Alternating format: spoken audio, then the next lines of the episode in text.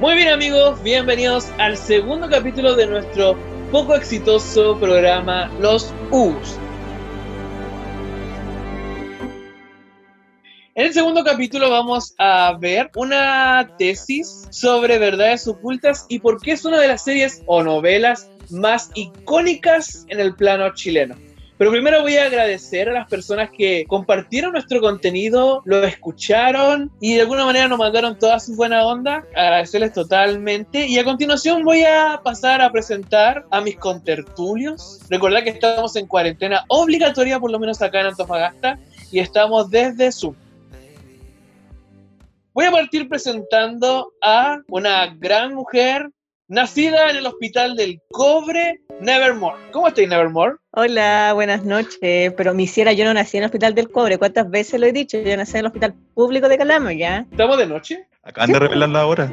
¿Por qué hicieron eso? Revelaste nuestra ciudad también. Era anonimato. ¿Verdad? Era todo anónimo, Dupler. Lo arruinaron. Vamos a continuar presentando a la única y fantástica Arlet. ¿Cómo estás, Arlet? Mal. ¿Por qué mal? Me estoy muriendo. Hay que decir que nosotros hemos estado bastante preocupados por Arlet porque ha presentado bastantes síntomas parecidos al coronavirus, pero en un tramo de tiempo como de dos semanas más o menos que estás con estos síntomas. Sí, ya no sé qué hacer. Tengo miedo de ir a hacerme el examen y que me digan que no puedo hacérmelo porque... No, mentira. porque está todo ya como horrible, ya parece apocalipsis toda esta cuestión. Así que este puede que sea mi última presentación, cabros. Quiero destacar de que por el susto del Arlet, yo igual casi me conté, porque trabajamos juntos en Tocopilla y estamos los dos rezando Padre Nuestro que por favor no nos hayamos contagiado de coronavirus. Yo sé que fue un día. La- la- Un día. Yo creo que la Arlet tiene tan mala suerte que ni siquiera se puede morir. Ese ya es el colmo de la mala suerte, ¿no? ¿Te imaginas que, que sea. ¿Cómo se llama esta De cuestión? verdad. ¿Eh? Oh, ya no se muera. Voy a rezar por ti, amiga. Vamos a por poner la Arlet. canción de un ángel para un final. Por favor. O yo te extrañaré, entonces.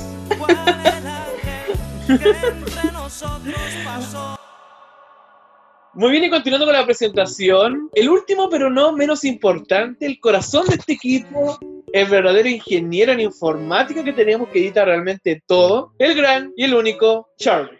Proveniente de los pasillos de las cocinas de Howard. Casado a distancia con Park Chan-yeol. Miembro activo de la casa de Hufflepuff. Charlie, el oso fiero de los Hugo. Muy buenas noches, tardes, mañanas. Hay que I loved always. El Always. Infinite. El Always infinito. love Charlie. Y muy bien, vamos a presentar la temática, vamos a dar paso al segundo segmento. Y acá dejo el micrófono para Charlie, quien va a presentar un poco la modalidad de nuestro penoso programa. Todo tuyo, Charlie. Bueno, el formato que vamos a utilizar en la mayoría de los podcasts en realidad es similar al del TED, como nombré en el capítulo anterior, para los nuevos.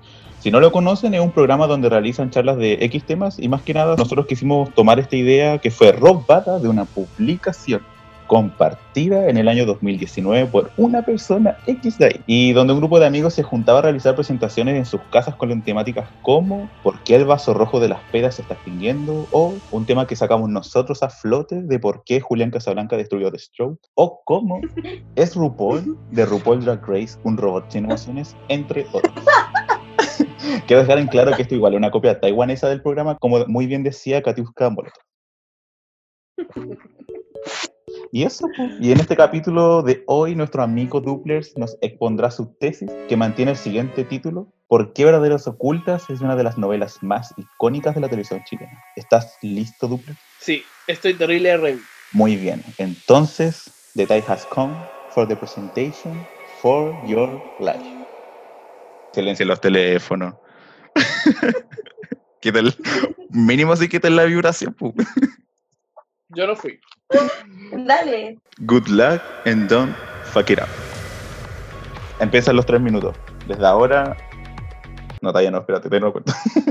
ya, desde ahora, ya. Muy bien, ¿y por qué Verdades Ocultas es una de las novelas más icónicas? Vamos a tratar acá de generar argumentos y entregar un poco de información de esta longeva novela. Muy bien, un poco para conocer Verdades Ocultas para los amigos que quizás no son de Chile. La novela se estrenó el 24 de julio del año 2017 tras el final de la exitosa Amanda que todos recordarán. La, la novela, dale con decirle serie, la novela fue protagonizada por, es protagonizada por Camille Irane interpretando a Rocío, Matías Oviedo interpretando a Tomás, o como dirían algunos, Don Tomás, y Carmen Zavala interpretando a Agustina. La trama es sobre una mujer marcada por la precariedad económica que debe vender a una de sus hijas para mantener con vida a la otra hermana, encontrándose 20 años después. Hay que recalcar que con el paso del tiempo esta trama ya literal a nadie le importa y ahora se, se transforma en otra cosa. La novela lleva 5 temporadas durante 3 años de emisión con 34 meses y más de 700 capítulos. Y hay que tener en claro de que próximamente se viene una sexta temporada post-corona. Y hay que tener en claro que la serie también se desarrolla en distintos lugares, como por ejemplo Santiago de Chile, en Madrid, en Ginebra, en Genova y en Ámsterdam. Y en el plazo del tiempo que se desarrolla es entre el 2017 y el año 2025. Por lo cual, para el momento en que se está desarrollando actualmente la novela, ya pasó el coronavirus y ya ganó el apruebo.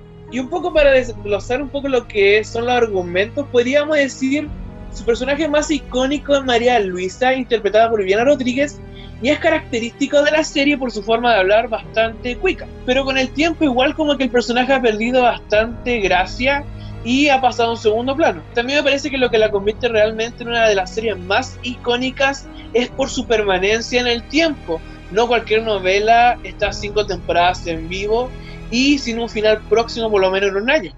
Y me parece que acá es un punto importante. Por una parte, el trato de los personajes se convierte en una telenovela de prácticamente de fantasía y de ciencia ficción, con una trama bastante truculenta, como por ejemplo cuando salió la actriz que interpretaba a Agustina y volvió otra con otra cara y luego la misma actriz volvió con la misma cara anterior ya eso es como ciencia ficción y teniendo en cuenta que se desarrolla en un futuro cercano. También otro punto de vista que la serie bastante recordada por sus problemas de producción y de montaje como el momento en la escena en que salió un hombre tocando un teclado invisible. Uno, tiempo Daniel. Ah.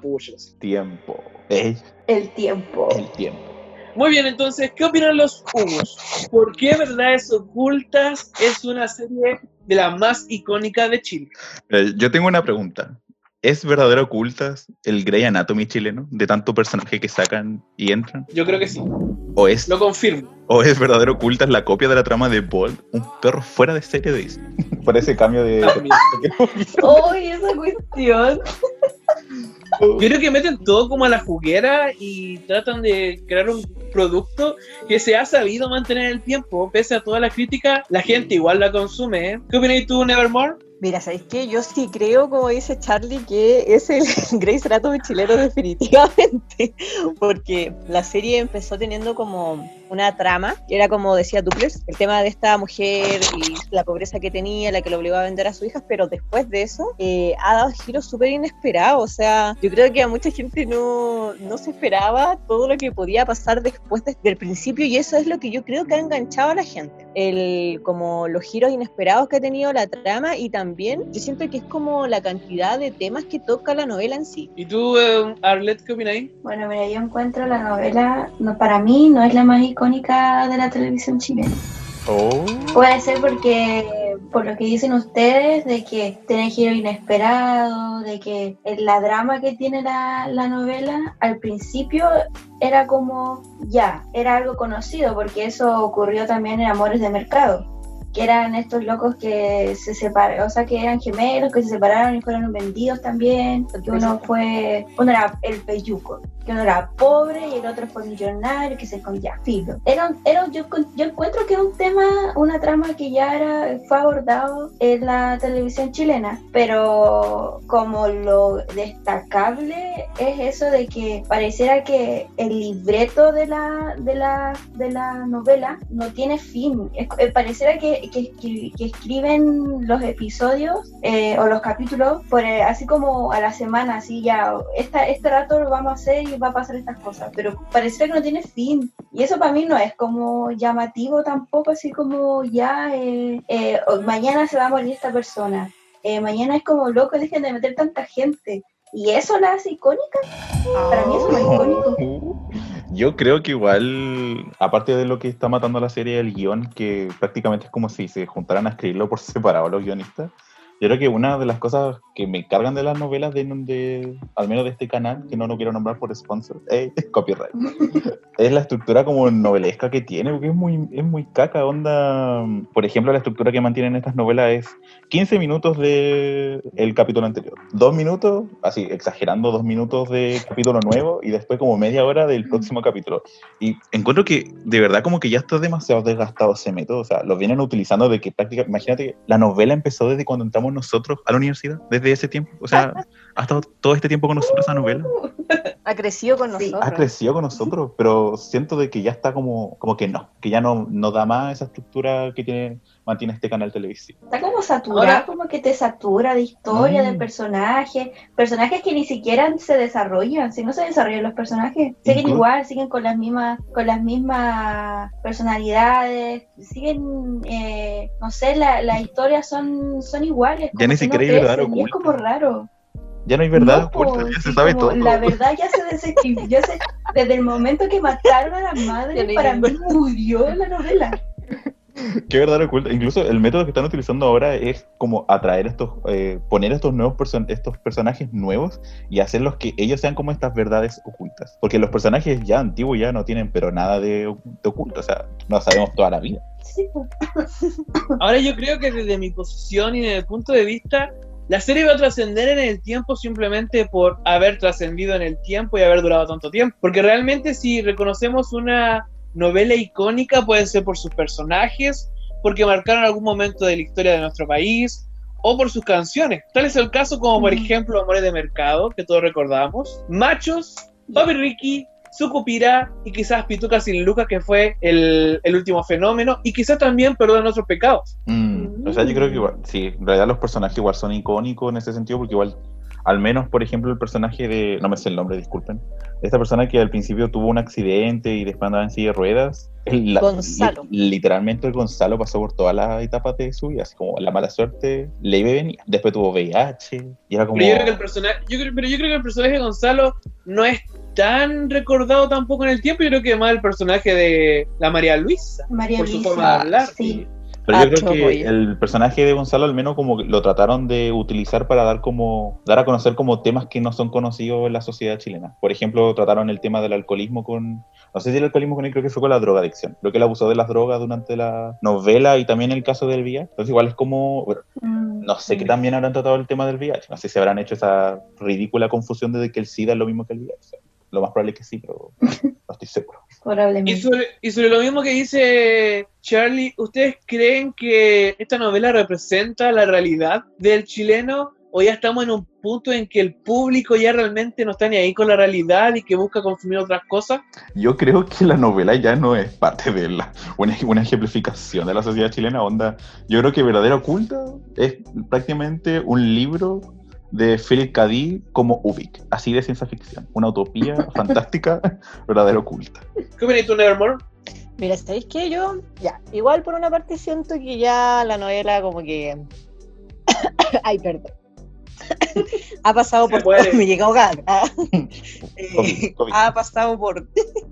ha pasado por muchas cosas. Igual siento que ya igual, si bien tiene harta audiencia, porque en el fondo si la novela la siguen dando es porque hay gente que todavía la ve. También ya un poco como que hay gente que ya está media chata, porque ya como que ha pasado de todo, como que se va la Agustina, vuelve la otra Agustina, después no sé qué había pasado, etcétera, etcétera. Pero yo sí quiero como eh, retomar lo que había dicho en un principio, que siento que la novela a lo largo igual ha tocado hartos temas. Por ejemplo, bueno, vimos el tema como del accidente que tuvo Gonzalo, el VIH, también se habló, y yo me, me acuerdo que mm, se había hablado harto de lo que era el tema de la eutanasia. No sé si se acuerdan de este Ah, personaje sí. que, que él sabía y él, él pretendía ya después como... Él, él quería morir, no quería como seguir con la enfermedad que tenía. Y bueno, ahí mostraron que tuvieron que hacer todo, o sea, tuvieron que irse para otro país, él tuvo que eh, mentirle a muchas personas por el tema de que en Chile eh, eh, no es legal, ¿cachai? Y como que ahí vimos toda una realidad como de, este personaje que él sabía que no quería llegar más allá en su enfermedad, pero no podía hacerlo. Mm.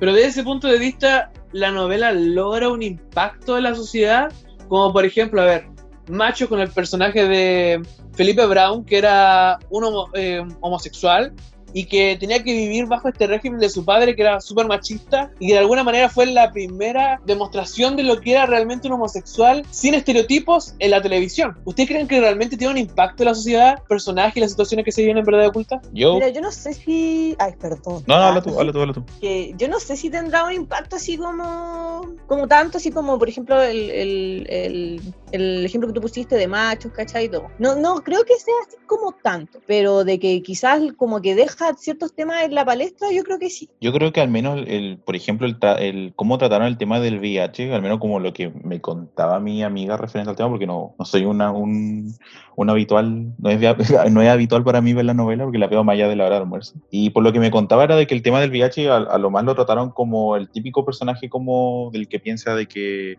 solo son solamente los homosexuales que que se contagian de VIH, que él pensaba que era gay, que incluso decía tipo que prefería que él fuera gay a que fuera, no, prefería que él tuviera VIH que fuera gay. Entonces igual es como fuerte en ese sentido porque quizá igual es, no- igual es una realidad es- ese tipo de, de, Ujú. no sé, como de personas, de pensamiento, no es como, no creo que no, no exista acá en Chile, o sea, está hablando de una sociedad chilena que a pesar de que se creen, no sé, del primer mundo, igual deja mucho que desear referente a este tipo de temáticas. Ujú. Y haciendo un- una pausa referente a esto, hoy día 17 de mayo, así que hoy día es el día contra la homofobia, bifobia y transfobia. Así que, por favor, amigos de la, L- la comunidad LGBTTQ, fuerza porque somos y podemos luchar contra estos pensamientos retrógrados. Esa. Dando Muy bien, muy bien. Eh, Charlie acaba de decir el día que Yay. estamos grabando. Él Sí. nos es, que, escucha otra vez. es que de verdad encuentro que no es menor re- re- re- tocar este tema porque estamos 17 de mayo y... Pero no voy a decir la hora. Y justo estamos tocando este tema Sí, pues, justo estamos tomando este necesario. Sí, 17 de mayo, Día Internacional contra la Homofobia, Transfobia y Bifobia, lo repito, aguante comunidad LGBTTQ, aguante las disidencias, se puede, se puede luchar. ¡Eh! Vamos que se puede. ¡Eh! Cada vez somos más. Así es. Muy bien, y, volviendo un poco a la conversación de verdades ocultas y un poco el tema si realmente representa la realidad y un poco de, mm, revisando un poco la teoría marxista, ¿ustedes creen que esta novela ve la realidad desde la burguesía? Teniendo en cuenta que la trama principal era el juego este del pobre y la rica y que al final la pobre terminó como rica igual. ¿Ustedes creen que tiene un punto de vista y quizá también lo facilita para venderse al extranjero y la imagen del país también al extranjero? Les doy el pase para que hablen. Arlet, ¿qué opinas tú? Eh, mira, yo encuentro que esa como estructura que tienen las tele- telenovelas chilenas son casi todas iguales. No sé si, si uno piensa en novelas pasadas, casi todas tienen como, como esa visión de que el rico con el pobre, que se van a entrelazar en, en algún sentido de la historia. Y tal vez sea por eso lo que dices tú, po, porque al final estas novelas también terminan vendiéndose hacia el extranjero. Y puede que sean la representación de una imagen de cómo es Chile. Entonces yo siento que si tomando la, la forma en que se, que se, se hacen las, las novelas acá, creo que sí, creo que sí. Y esta estructura como que es una imagen que no, que no, no es representativa de Chile. Yo creo que hay que tener en cuenta también que las producciones de otros países, ya sea Brasil, Turquía, Corea, siempre manejan como esta, esta temática del pobre y el rico. No sé si están de acuerdo conmigo porque siento que siempre recaen como a ese recurso del pobre y el rico. Y siempre muestran como realidades súper, es como extremas, así como de la burguesía y también como Mm. de la clase media y clase baja de todos los países de estas producciones. Por ejemplo, al menos el caso de los K-dramas representan siempre como esta sociedad como coreana prácticamente como que todos viven en una casa perfecta, todos tienen como la piel perfecta, tienen como estos rostros pero preciosos. Amigo, la- no sé qué, y la realidad qué no es novelas ves tú. No sé qué, no, qué dramas ves tú. A ver, Uh, a si a ti te gustan los ver. teenagers, así onda...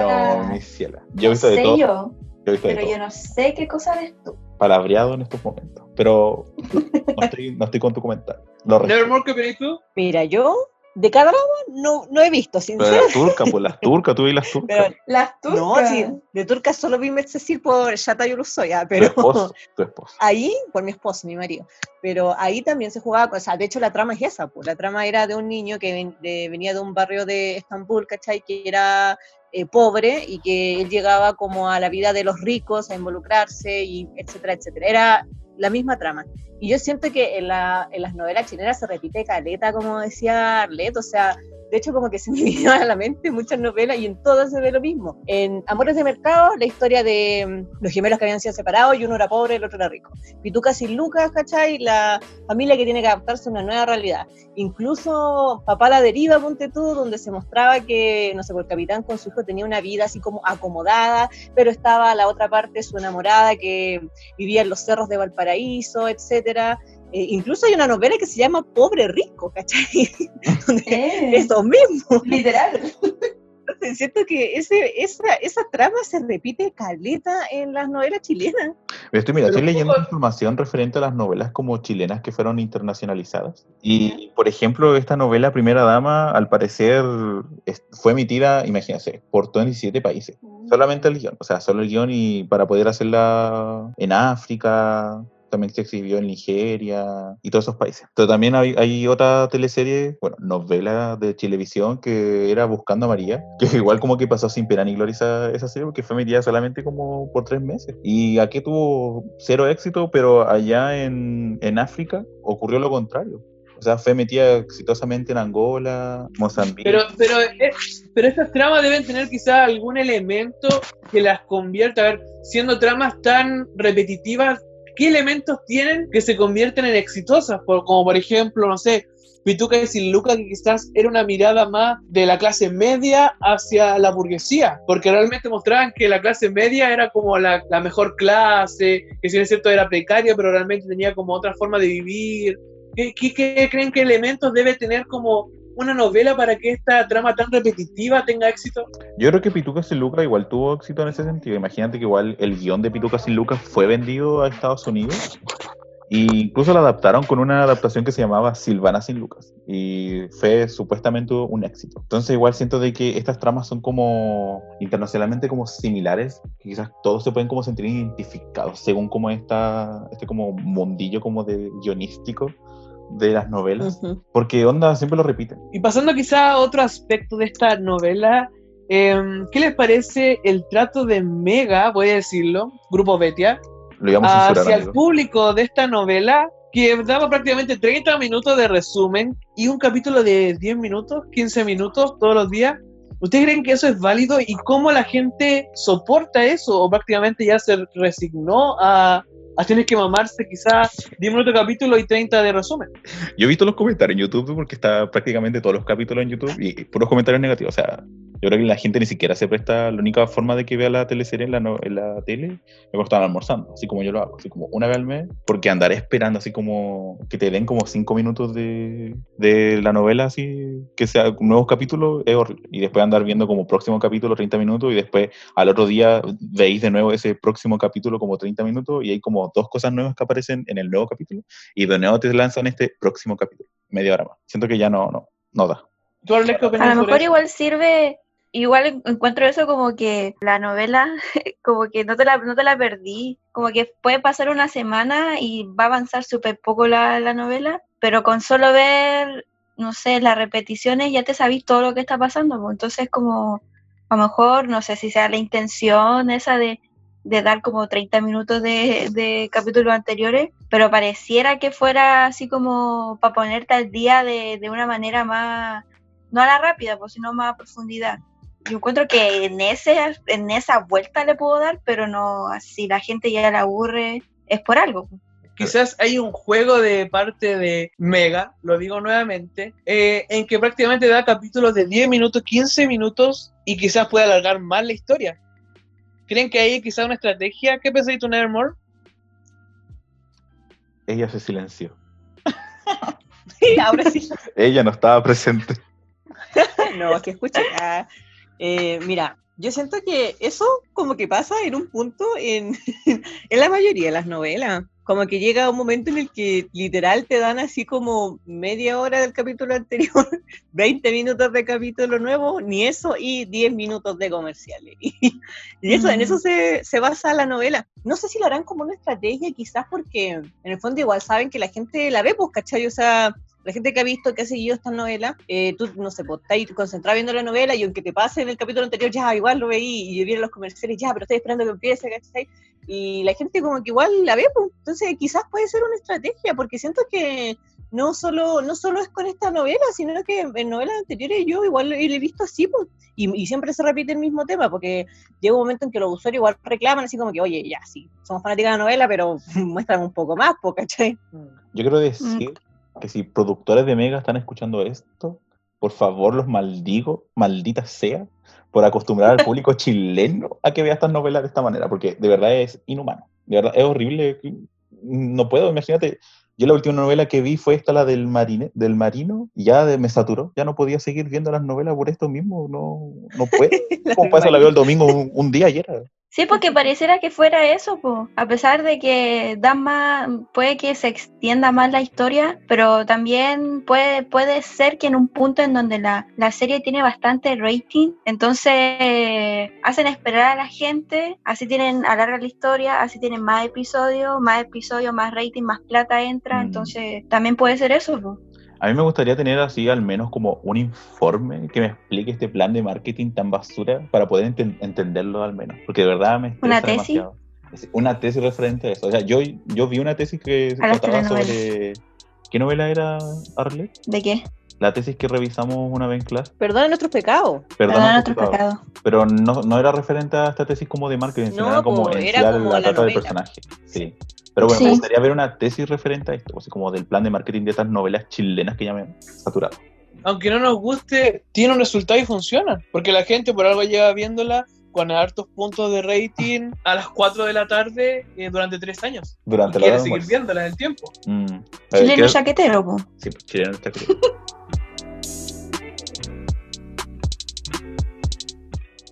Muy bien, antes de pasar al siguiente segmento, eh, mientras estamos grabando, encontré un dato súper interesante y quizá nos ayude a explicar un poco el fenómeno de por qué se repiten las mismas ideas en varias novelas de nuestra televisión. Charlie, dale. Aquí haciendo un reporteo en vivo, en Wikipedia más que nada, en realidad, porque no, se crean como que estoy en una, investigación así como muy periodística. Pero al menos acá en, Wikipedia hay información de que la empresa a cargo de esta novela sería AGTV, que está a cargo del productor Pablo. Pero Pablo Ávila estuvo a cargo con esta, con esta producción hasta la temporada de la novela. Y ahora ahora la producción de la novela está a cargo de Chiles Film. O sea, imagínense Chiles Film.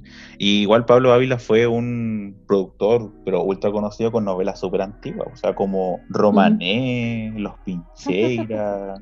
El Circo de los Montini del 2002, imagínense la, antigüedad, entonces quizá igual, al menos esas series antiguas, esas novelas antiguas son súper buenas. Yo creo que este cambio de producción también hizo como que la novela de Verdadero Oculto tuviera como otro rumbo, porque ahora de verdad se está dando muchas vueltas y ni siquiera la quieren terminar. No tiene ni, como decía Scarlett, tiene como un final infinito, así que jamás va a terminar. Pero un poco lo que pasa con la serie, a ver que se alargan tanto, lo que se hace, por ejemplo, yo sigo Doctor Who. Doctor Who es una serie británica que lleva 50 años en la televisión, pero lo interesante del formato de esta serie es que tiene un segmento, no sé, de dos temporadas, tres temporadas, y el personaje principal, en la misma fórmula y en la misma trama, se cuenta de que va transformándose y cambiando. Entonces, eso da paso a cambiar el actor, a cambiar los personajes, a cambiar la historia, creyendo que el mismo personaje en verdad, pero simplemente el cambio de actor. Mm. Pero acá no se puede hacer lo mismo porque esta trama es lineal y el problema es que quizá en algún momento lleguemos a cambiar a Rocío como protagonista, a Tomás como protagonista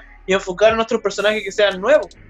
¿Qué les parece? ¿Mm? Yo creo que ese, ese camino está tomando, porque ahora con estos personajes nuevos que tienen estas como verdad ocultas, te están pasando a ser como prácticamente lo que era antes la novela. Entonces, yo creo que este cambio de trama lo van a hacer en cualquier minuto para que esta cuestión nunca termine. Yo creo que también deberían tener, yo creo que deberían tomar como ejemplo a estas series británicas, como dice Daniel, como Doctor Who, o como también Skins, que cada dos temporadas también cambiaba de generación. Una hermosa serie, por favor, veanla. Skins, está en Netflix. Creo que la trama no da, pues. La trama no da como para pa seguir, eh, no sé si quieren renovar a los personajes y todo el show, porque a no ser que cambien de verdad toda la serie. Es que ya. Quería hacerlo con. ¿Qué cosa? Es que la trama original de la novela ya no es la misma, o sea, ya han pasado como por cuántas tramas. Imagínate que el asesino que murió la temporada 3, no sé qué temporada, ahora volvió a revivir, entonces como, girl, Y ahora vuelve como quizá un personaje bueno. Imagínate, imagínate la villana que al como- principio era Agustina, también ahora pasa a ser como buena, Una víctima. la víctima. ¿Para qué decir Tomasito? Tomasito papelucho, es un papelucho. La representación de este personaje chileno. Pobre Tomasito, ¿por cuánto ha hijos después. pasado? Tomasito ya creció, imagínate, tanta basura Oye, y pasado. eso ni siquiera, ni siquiera sabemos en qué dimensión están, así como en qué tiempo están ellos. ¿Le habrá afectado el coronavirus? ellos Están también? atrapados en, en una realidad alterna chilena donde todo está igual. Imagínate quizás vuelvan Ellos así están como... felices. ¿Te, te imaginas que vuelvan tocando el tema del COVID-19 y después todos los personajes conf- Ah, confinados sin cuarentena? Y a ver, otra tama. Otra tama van a poner ahí, te apuesto. Y, y pasando quizá a otra parte que me parece que es eh, un área súper eh, básica de lo que son los montajes de telenovelas, de teatro y de película, es su producción y que quizás esta novela sea recordada porque en una escena un hombre hacía en el- un extra como que marcaba el teclado y no había teclado, o la falta ortográfica, eh, cuando se hablaba de, de que era una noticia y en los que se salía con falta ortográfica. La- ¿Usted creen que lo hace adrede como para generar que la gente hable o simplemente se les pasó? Yo tengo una sola palabra para esto. Lo voy a decir. Pobreza. Eso es. Pobreza. Pobreza de producción al no darse cuenta de estos pequeños detalles. Pobreza. Son unos Inés. Inés. Inés, ¿Tú crees que la pobreza, que Diego, pasan. Diego, ¿tú crees que la pobreza es algo que te incapacita? No estoy hablando de ese tipo de pobreza de clase, ¿Eso estaba diciendo, clases sociales, Daniel. Estoy hablando de otro tipo de pobreza. ¿Mm? La palabra puede tener otros significados también.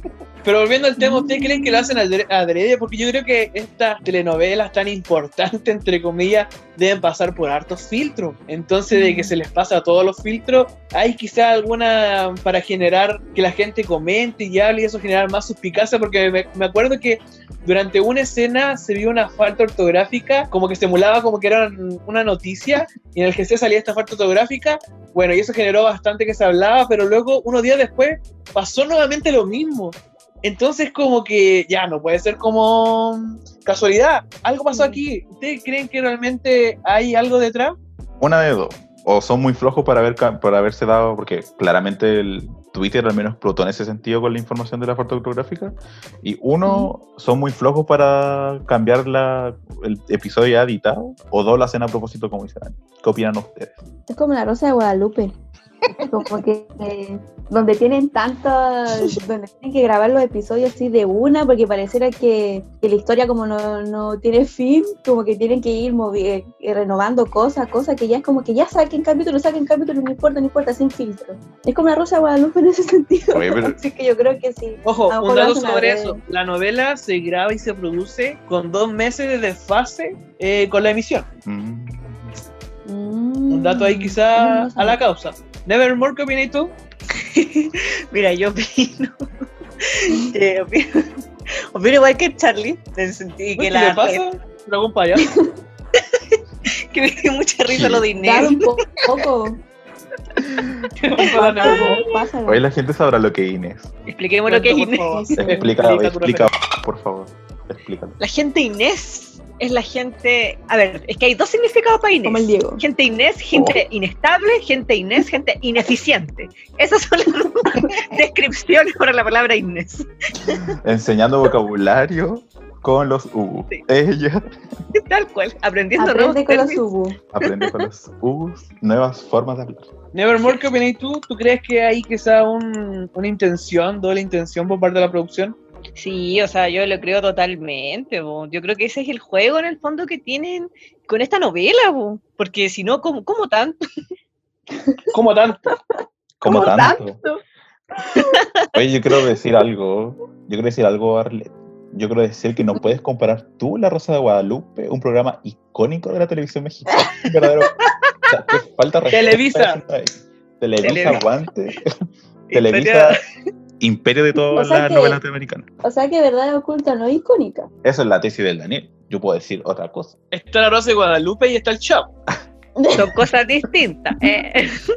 Muy bien, y quizás ampliando quizás nuestra conversación al género de novelas, ¿qué debe tener una novela para ser una buena novela primeramente y luego para convertirse en un producto icónico? Abro la conversación, Nevermore, ¿qué opinas tú? Mira, yo creo que tiene que tener un tema variado. O sea, ya como que nos dimos cuenta eh, como un poco las, las- los temas que se tocan en las teleseries chilenas. Y yo siento que cuando llega como una novela con una trama nueva, como lo que la hace icónica, por ejemplo, yo creo que Romané es una novela, o sea, totalmente icónica, ¿cachai? Del, de las teleseries chilenas, porque eh, si no me equivoco, hasta incluso hasta el día de hoy es como la única novela chilena que yo he visto que han hablado sobre los gitanos, ¿cachai? Una, una comunidad bastante desconocida para el resto de los chilenos. O sea, uno, no sé, pues, uno lo ve en la calle, ponte tú, pero tú no sabes más allá de sus costumbres, eh, su forma diaria de vivir, ¿cachai? Etcétera. Entonces ellos pudieron, ¿cachai? Como eh, convivir, porque de hecho tuvieron que convivir con ellos como para ver cómo era su vida, cómo eran sus costumbres. Eh, todos los, los, actores, las actrices tuvieron que meterse como en el papel de tal, así como de esas personas, ¿cachai? Y tocaba otros temas igual. po. Y aparte fue grabada acá en, en, en Mejillones, ¿cachai? O sea, salieron de Santiago a, otro, a otra localidad a grabar, como lo es Mejillones, que igual tiene toda su historia, etcétera. Entonces yo siento que por eso, por ejemplo, es como una, una eh, teleserie icónica. O, por ejemplo, el Circo de las Montini, la vida del circo, también, que hay una, otra comunidad aparte, otras costumbres aparte, a las cuales tú no estás acostumbrado. Tú, uno no está acostumbrado a ver esas cosas en la tele ni diariamente, entonces a ti te engancha, pues, te llama la atención así como, oye, mira, ¿cachai? No sé, pues ahí estaban hablando sobre los gitanos, o acá hablan sobre la vida del circo, etcétera. Yo creo que quizás como que por ahí va.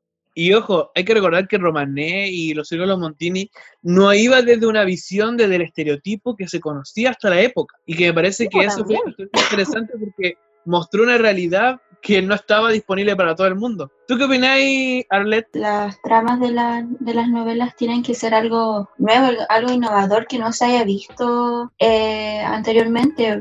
Por eso siento que estas novelas que están saliendo son muy repetitivas en el sentido de la estructura. Tiene que tener desarrollo, tiene que tener un drama y los personajes para mí siempre son importantes porque tienen que tener un desarrollo. Entonces, a través de los personajes también y de- por difer- diferentes sucesos que estén ocurriendo, estos son los que hacen que sean icónicos. Entonces, si no tenéis como algo que, que, te, que llame así a la atención o que, o que genere algo en, dentro de los espectadores, entonces como fome, pues tu novela, o sea, como tu, tu novela es más de lo mismo, pues. Entonces yo siento que esos son como los principales como tipos que deberían tener en consideración. ¿Tú, Charlie, qué opináis?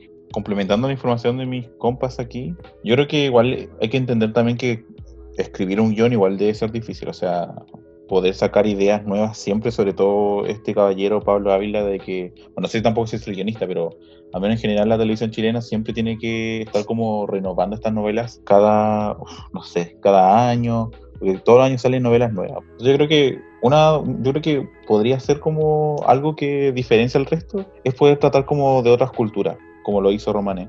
O también no ser, no ser predecible, ser no como más del montón, no, ser- no seguir como este patrón típico de el pico, o, o seguir otro tipo de patrones, porque no solamente el único patrón que se repite en las novelas. Yo creo que eso haría una novela más icónica. Muy bien, y para el último segmento, por favor, Charlie, quiero redoble de tambores, porque cada uno va a presentar su top de tres novelas icónicas chilenas. Vamos a comenzar por Charlie. Charlie, presenta tus tres novelas Are you icónicas. there? Mis tres novelas icónicas. Ya, mira, tengo una. Tengo que, te- mira, voy a nombrar los actores. Quiero hacer un recordatorio de que los actores de la novela, bueno, serie, lo que sea, 16, tuvo un reencuentro entre los, entre los actores de Matías Oviedo y Cristian Arri- Arriagada en Verdadero Culto. Estos dos personajes que se encontraban en 16, 10 años después se fueron a encontrar en Verdadero Culto. Imagínate, icónico. Sí, pues. Y otra, yo creo que puede ser el, el- claramente el Circo de los Montini, Iconic también. Y la última, que por siempre en mi corazón, yo creo que para todos aquí, la mayoría de los chilenos que vio esta novela, al menos cuando era pequeño, Romané. Romané, Iconic Forever. Es- o sea, imagínate que Mejillén está a la vuelta de mi casa. Yo vi dónde se fue, se grabó Romané. O sea, Romané o sea, Charlie estuvo ahí mismo. Yo me acuerdo que una vez mi abuela me llevó a Mejillones, o sea, yo un cabro chico así, menor de edad, la menor idea de lo que pasaba en mi vida, me llevó a Mejillones y yo vi esa casona donde estaban los de Romané. Yo dije, abuela, ¿esto es donde graban Romané? Y mi abuela me dijo, sí, ahí es donde graban Romané. Y yo así como, no lo puedo creer. Wow. Estoy en Hollywood. Estoy en Hollywood, estoy en Antofagasta, Hollywood. el Hollywood de Sudamérica. Nevermore, ¿cuáles son tus tres novelas icónicas para ti? Hoy, eh, bastante difícil, ah, porque yo siento que yo he encontrado como icónicas varias novelas de, de chilenas. Quizás algunas no son tan icónicas, pero encuentro que han tenido una buena trama. Pero si tengo que reducirla en tres, ah, eh, ya, yo creo que una de las novelas que a mí al menos igual me gustó harto, no sé si es icónica, pero fue Llorana. No sé si ustedes la cachan. Esa fue grabando Rapa Nui, ¿o no? Sí, pues la del Rapa Nui ahí. Oh, Sí. fue- yo creo que fue muy buena porque nuevamente tenía, tenía algo eh, eh, novedoso que era la vida de la gente de Isla de Pascua, ¿cachai? Onda, las costumbres que tenían allá, entre otros dramas que tenían. Entonces, aparte que los, los, eh, los actri- las actrices, los actores tuvieron que aprender, ¿cachai? Eh, el idioma que hablan allá, ¿cómo se llama? No. Rapa Nui, así se llama. Rapa Nui, ahí está, se me fue. Bueno, el idioma, ¿cachai? Etcétera. Entonces encuentro que fue una novela súper, súper eh, novedosa y icónica. Un saludo a tu También- Eso. Un saludo de Twitter que está por ahí. ¿El de los Ya. reality cómo se llamaba? El del Real. Ay, ¿cómo se llama el del El que escupía. Ah. Bueno, Eh, el a ti de- te hablo, te bueno, mandamos un saludo. El- a Es ti que mismo. A ti. Ya. A ti te Yo hablo. creo que la otra novela igual eh, icónica de, de, mm, chilena fue eh, Perdona nuestros pecados. Yo creo que la, la novela fue súper buena porque primero estaba ambientada como onda en otra época. Si bien la novela igual, no, no sé si duró tanto, pero yo creo que fue como bien ambientada en los tiempos en, en el que transcurría la novela. Onda como del pasar desde una década a otra, ¿cachai? Siento que se hizo súper bien en temas de guion, en temas de... eh. De montaje en sí, o sea, la novela tenía todo, toda una preparación por atrás, onda, desde los lugares en los que estaba, la ropa que usaban los personajes y la trama en sí. Entonces, y aparte tocaba hartos temas que pasaban en ese entonces. O sea, podíamos ver el tema de la homosexualidad, ¿cachai? El, el tema de la religión, la familia, etcétera, hasta el mismo terremoto que hubo, ¿cachai? Se salió ahí, pues, ¿me entendí? Entonces yo siento que también es una icónica total. Y ya la última novela, uy, ya. Yo creo que fue doble de tambor. ¿sabes? Yo creo que una que igual que fue súper icónica fue Machos. Machos, sí, o sea, Antigua. antiguo, es que oh, eran muy buenas esas novelas. Yo siento que fue, fue icónica porque eh, mostraba muchas cosas también y también estaba como este, este como estereotipo, por así decirlo, de, del macho, pues, ¿cachai? O sea, un hombre que era súper así como macho, que se creía así la cuestión, teniendo puros hijos hombres, que tenían que ser machos como él, ¿cachai? Que tenían que ser así. Y al final ahí uno iba viendo toda una trama que, que había en la, en la novela en sí, pues entonces yo siento que también es una novela icónica de Chile. ¿Y tú, Arlet, cuáles son tus top 3 de novelas? Romané, todos conocemos Romané, el círculo, el circo de los Montini igual, y para mí la más icónica y number one, así, estrella pedestal, todo, es Pampa Ilusión. A mí me encanta, también. me encanta clásico. esa teleserie. Oye, Exacto. pero, Todos se olvidaron de Pampa Ilusión. oye, pero esas novelas son cuando nosotros teníamos, ¿cuántos? ¿Seis años? ¿Siete años? Sí, Oh, pero es que después la repetían, po, Yo no la recuerdo. Charlie, po. Sí, yo creo que veía... Sí, la- po. ¿Cómo se llama esta novela? ¿No es chilena? ¿Cómo ¿Cuál? se llama? Tu gata fiera. Gata Fiera, icónica también, pero no es Gata chilena. Qué Fiera. buena novela. El cuerpo del deseo. El cuerpo Pasión de Gavilanes. del deseo. Hoy, ¿sabéis qué? Oh. Hay muchas novelas buenas. Ya a veces no son chilenas. Sí, bueno, son chilenas. Muy bien. Y volviendo ahora, yo voy a dar mi top de novelas. Voy a partir con 16, le voy a copiar al Charlie. Mira, Y me parece interesante porque fue una novela que sirvió como semillero para grandes actores que hoy día están protagonizando prácticamente todas las novelas de nuestro país. Eh, y también por la capacidad de mostrar la realidad de la juventud durante ese tiempo.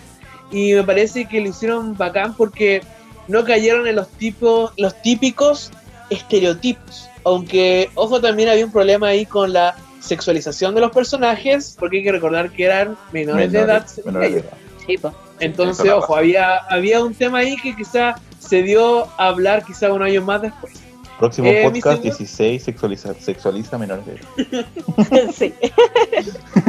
Estén atentos. Ella. Mi segunda novela es, a ver, Pituca sin Lucas, y me parece que, a ver, primeramente fue un fenómeno, la primera novela de Mega con éxito, que me parece que fue totalmente un objetivo y algo que se logró por parte de Kena Rencoret, quien se fue de TVN y estuvo a cargo de varias producciones, de las últimas producciones con éxito de TVN en cuanto a novelas. Y me parece que fue bastante interesante la forma de retratar a esta clase media, también estaba llena de estereotipos, pero mm, me gustó. Me parece que los personajes son totalmente recordables en el tiempo y eh, que no se va a olvidar de la Tichi o no sé, de la- del personaje principal, ¿cómo se llamaba? Interpretado por Álvaro Rudolph. Y la última novela me parece Espera, que espera, es Amores, de- Amores de Mercado. Stop. Quiero decir algo, Daniel. ¿Por qué? ¿Por qué? ¿Por qué así? Habla. Censura otra vez. ¿Por qué lo ¿Por interrumpes? qué?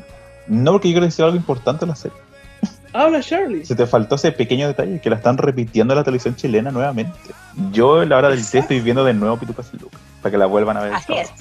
Uy, sí. Ahí María Girolamo todavía no era un.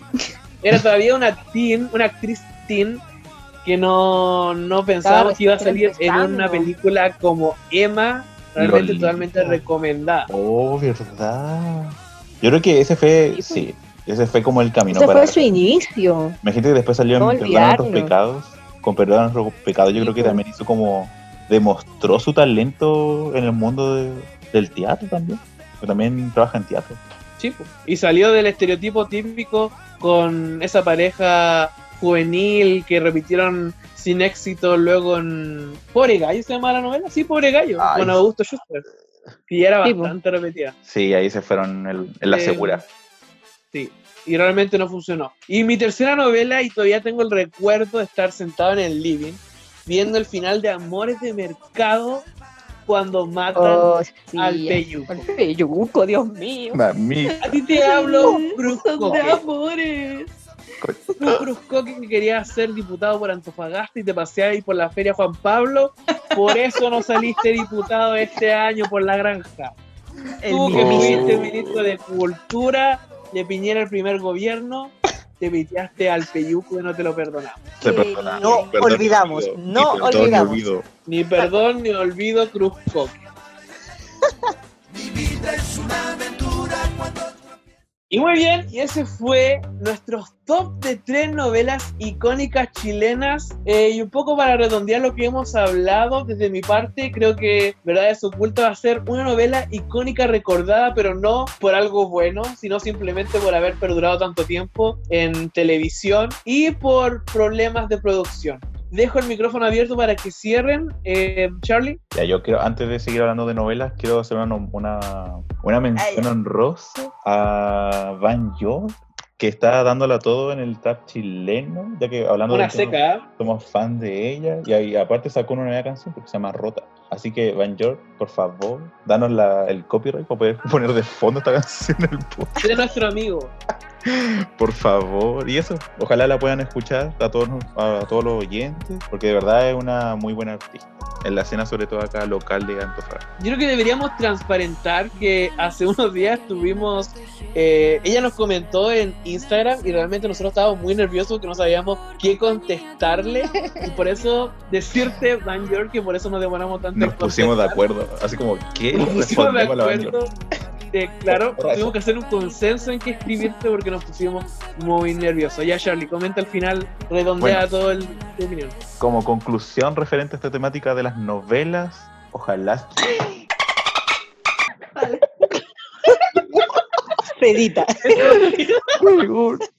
Se me cayó una botella con agua, la cama. Oh, Marica, vaya a dormir congelado hoy día. por la chita. Bueno, volviendo al tema. Bueno, Después de este percance. tener que limpiar. Bueno, quiero decirle a todos estos productores de las telenovelas chilenas que por favor basta de este sistema de marketing asqueroso que tienen de 15 minutos, que, que ya nombramos anteriormente, de 15 minutos de adelanto, 15 minutos capítulo pasado y un minuto de telenovela nueva. Por favor, basta de ese sistema asqueroso que todavía tiene. Por favor, eso era todo.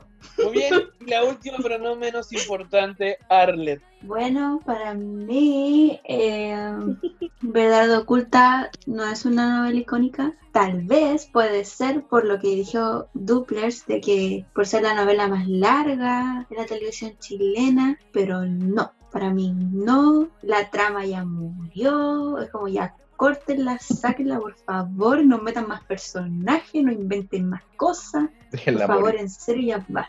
Exacto. Dejen a Rocío y a Tomás, por favor, ser feliz. Con Tomás. A Tomasito, por favor, déjenlo en paz, por favor. sean felices, sí, por, por favor. favor, ¿Qué pasa con los ese derechos de ese amor- niño? Viene sufriendo desde de, grandes papi. Los papi. Oh, el pobre niño. Señores, papi. Lo de los señores ¿Verdad, papi viene sufriendo niño. También estaba siendo vulnerado en esa novela, ¿viste? No. Viste, No, ya córtenla con la novela, ya, ya para que termine. Pero eso, no, nada más. Chao, adiós. Adiós. Agradezco a mis contertulios que nuevamente amenizaron esta conversación de por qué Verdades Ocultas era una de las series más novelas más icónicas de nuestra televisión. Y finalmente agradecer a cada uno de ustedes que se quedaron hasta el final de este podcast y de alguna manera lo escucharon. Estamos muy contentos con el recibimiento de las personas que tuvieron.